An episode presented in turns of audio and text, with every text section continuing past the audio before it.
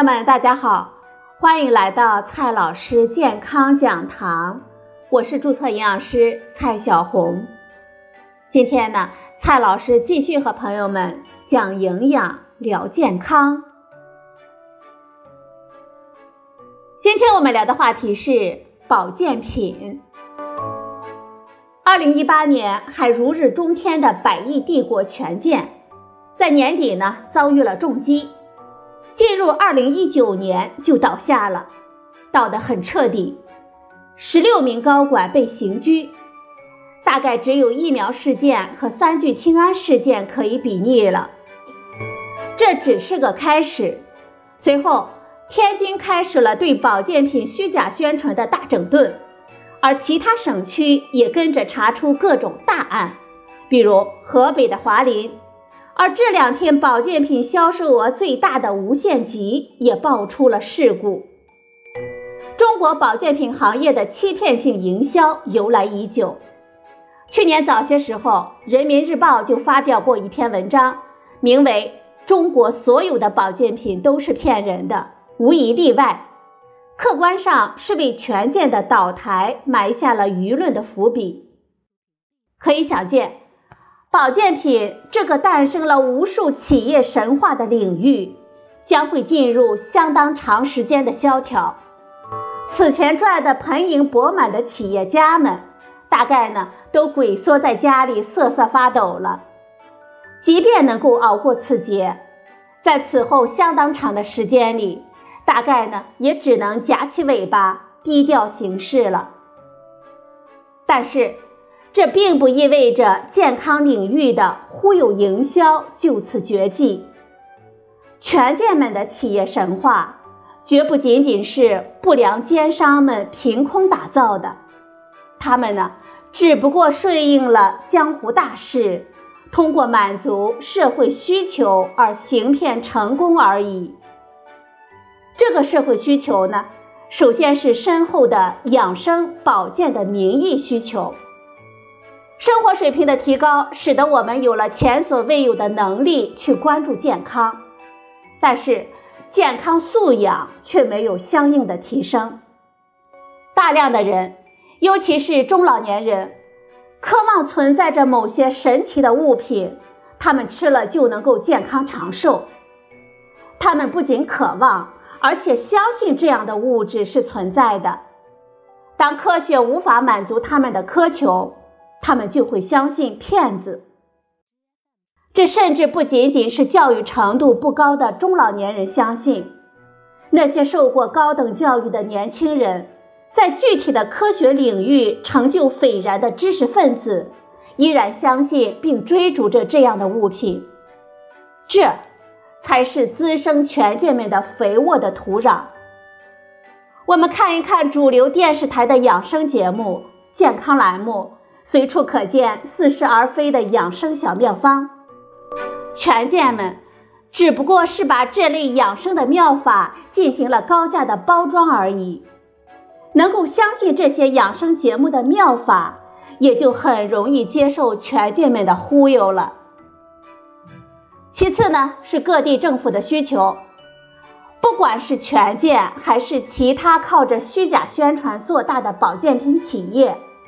无不是当地政府的座上宾，企业和企业老板无不有着一长串的政府授予的荣誉头衔。对于地方政府来说，辖区内出现了一家大健康产业的骨干企业，不仅能够贡献不菲的产值和税收，还能够增加地方的知名度，自然就要为之保驾护航了。有了地方政府的保护与支持，虚假宣传这种可大可小的问题，自然呢也就不是个事儿了。理论上来说，市场监管机构对于保健品的虚假宣传具有查处职能。一种保健品是否经过审批，被批准了什么样的功能，在数据库中都有明确的记录。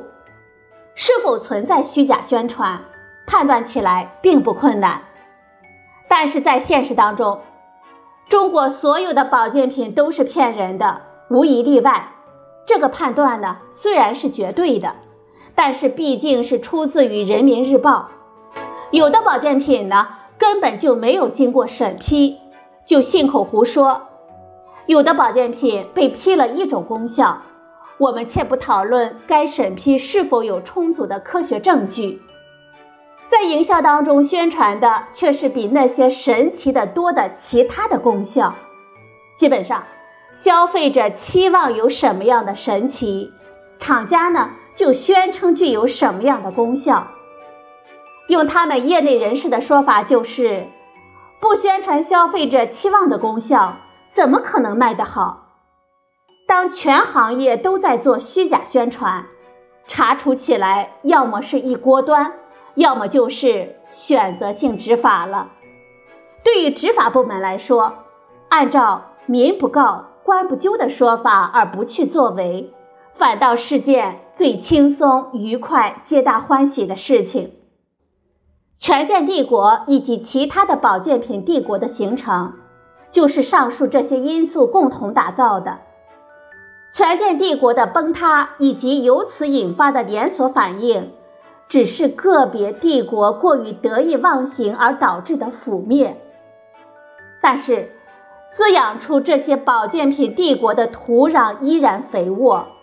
我们公众对于保健养生不切实际的需求，各地政府对于骨干企业的需求，执法部门面对全行业虚假时的沉默倾向，并没有被改变。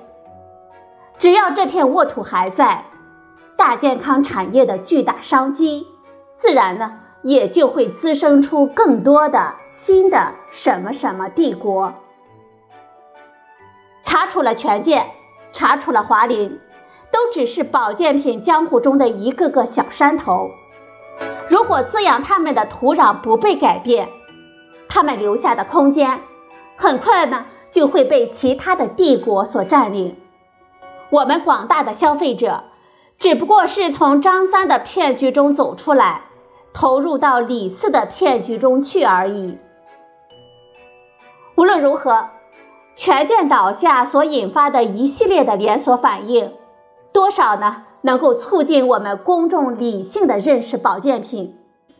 只有更多的人能够正确的认识保健品，才能够促进执法部门对于虚假宣传采取行动。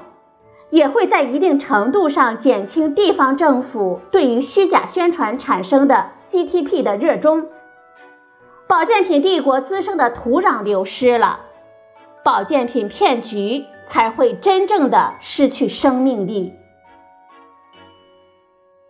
好了，朋友们，今天的节目呢就到这里，谢谢您的收听，我们明天再会。